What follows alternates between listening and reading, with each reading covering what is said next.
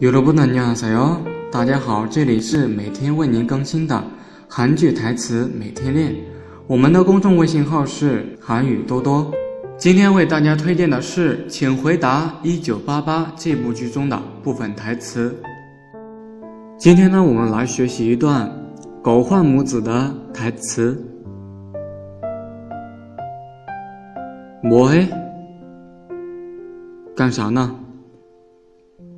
공부요. 왜요? 学习呢? 잘하.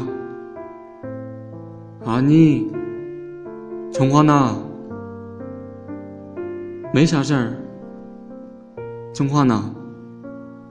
네. 응.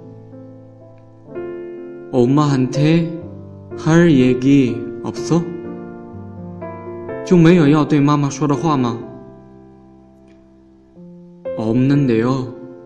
没有啊. 너 시험 봤다며? 你考试了吗? 아, 예, 봤어요. 응, 考了. 잘 봤어? 考得好吗? 네, 아, 1등 했어요. 응.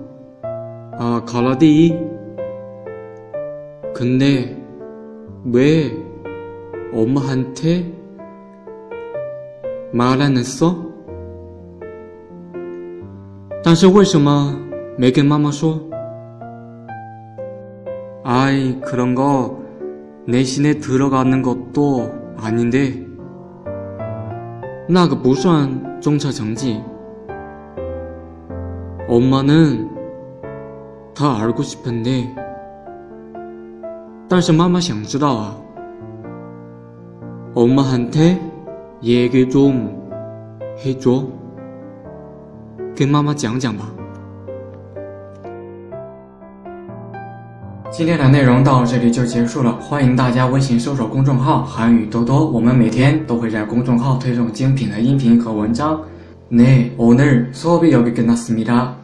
다음 시간에 만납시다.